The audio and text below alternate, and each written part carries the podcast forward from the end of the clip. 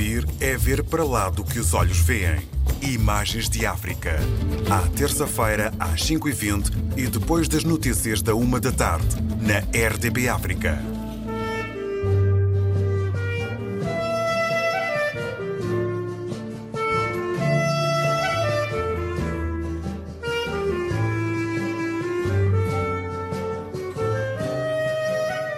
Então, eu sou Samira Vera Cruz, uh, nasci na cidade do Mindelo, São Vicente, mas cresci e vivo na cidade da Praia, capital de Cabo Verde.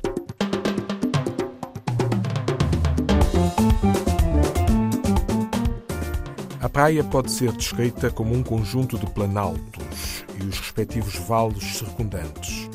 Esses planaltos têm geralmente a designação de achadas. Planalto, que constitui o centro da cidade, é designado coloquialmente de platô.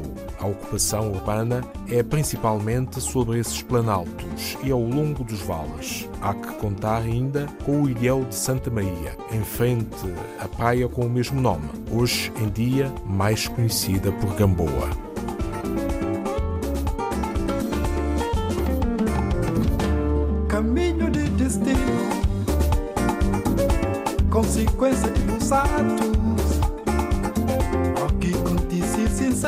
Bem, falta Enquanto cineasta, muitas vezes perguntam-me o que é que me inspira. E vivendo na cidade da praia, conhecendo também outras ilhas em Cabo Verde, é muito simples, basta olhar em volta. E isso, para mim, uh, na cidade da praia, é muito as pessoas, é, é, muito sair à rua, cumprimentar, é muito a criança que está a jogar a bola, é muito a vendedeira de, de um, reboçados, doces, etc. É muito a peixeira com o seu pregão a vender o peixe. Uh, é muito as pessoas passam de carro mas que abrandam e cumprimentam e que se conhecem, né? É muito a terra pequenina que, que, se vai tornando grande, né? porque a praia vai crescendo e as pessoas vão deixando de ver tanto, mas que ainda mantém esse espírito muito familiar, muito de ah, és filho de quem? Ah, conheço teu primo, ah, o teu irmão andou comigo na escola, que, torna as coisas muito quentes, muito humanas e que muitas vezes deixa falta noutros sítios.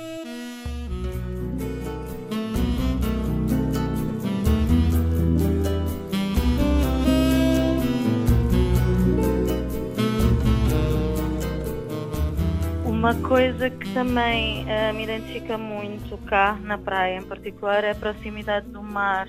Então, uh, rapidamente está, se vê, se cheira, se sente o mar. E um, o dia a dia das pessoas acaba por ser corrido, né? sendo a capital.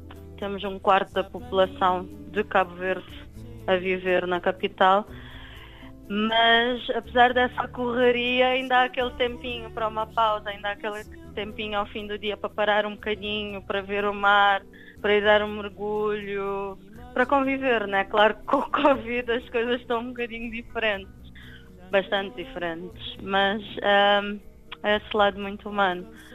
Cá, como pronto, faz calor a maior, a maior parte do ano e agora já começa a aquecer, ainda mais as pessoas tendem a acordar cedo, né? E a despachar as suas coisas cedo, enquanto não está tanto calor. E ao fim do dia também acaba por haver um bocado mais de movimento e vai se tornando uma cidade que antes não era tanto, mas que se vai tornando também um bocadinho com essa vida noturna, né? Acabam por haver bastantes restaurantes e bares e cafés e etc. Neste momento, em junho, ia começar a Tabanca. Agora com o Covid está tudo um bocado parado. A Tabanca é uma manifestação cultural típica na Ilha de Santiago e não só, mas principalmente na Ilha de Santiago, que muitas vezes é confundida com o Carnaval, sendo o Carnaval de São Vicente famoso, seria o Carnaval de Santiago. Mas é diferente, uh, vem do tempo colonial, numa época em que os escravos não, não lhes era permitido fazerem demonstrações nem culturais nem religiosas. Então foi permitido no dia de Santana que se reunissem e fizessem uma manifestação cultural.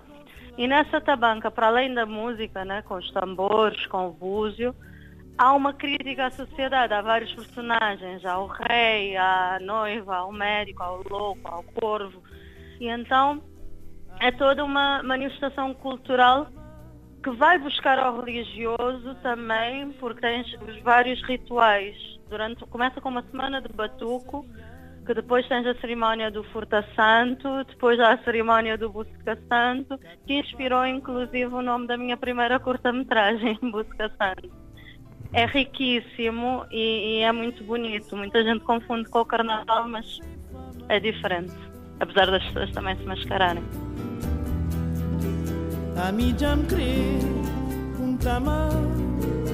A Ilha de Santiago é caracterizada muito pelas suas montanhas, vales e planaltos. É uma ilha cujo lado sul é um bocado mais seco e mais para norte vai ficando mais verde, com exceção depois no Tarrafal, que fica no norte, onde fica o, o campo de concentração. A capital começou por ser na chamada agora Cidade Velha, né? que é a Ribeira Grande, mas depois mudou-se para a praia por causa dos ataques de piratas e corsários. Portanto, é uma ilha que tem muita história, é uma ilha que tem muita cultura, como todas. As 10 ilhas de Cabo Verde, o incrível de Cabo Verde é que cada ilha é completamente diferente uma da outra. Esta sendo a primeira a ser povoada, acaba por ter esse aspecto também histórico, com alguns monumentos, algumas ruínas. A praia fica cá mais para o sul e é uma cidade que vai crescendo, né? Foi uma cidade que começou com o platô, e os bairros mais antigos, a Chada de Santo António, Eugênio Lima, uh, mas que depois acabou por crescer um bocado à toa, porque a Ilha de Santiago tem metade da população de Cabo Verde e a cidade da Praia tem um quarto da população de Cabo Verde, então vem cá parar toda a gente. Rebentar pelas costuras um bocado, o que também lhe dá um aspecto bastante característico. E agora vão havendo bairros novos, né, mais urbanizados e tudo mais, tens um bocadinho de tudo. E é isso que me apaixona um bocado pela praia, porque tem desde o lado um bocadinho mais profundo da Ilha de Santiago, uh, até as pessoas que vêm de outras ilhas, que sempre eu achei piada que aqui dizem que eu sou das ilhas, como se uh, Santiago fosse a mainland, vá. e depois, pronto, também tem o Tarrafal, tens praias de areia mais clara até as praias de areia negra, vem tudo aqui para. E temos as melhores mangas do mundo, just saying.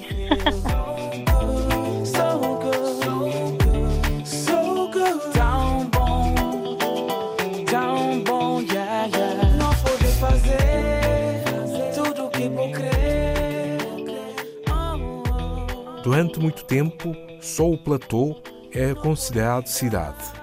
As outras zonas eram relegadas à condição de subúrbios periféricos, apesar de sempre ter havido uma relação estreita com o platô.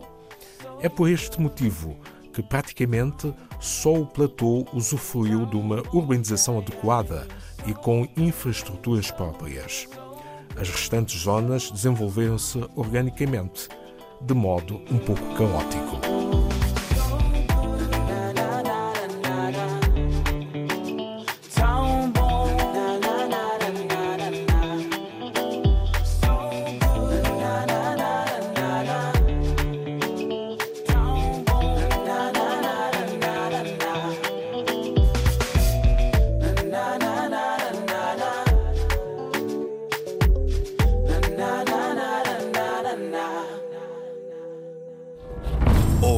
É ver para lá do que os olhos veem.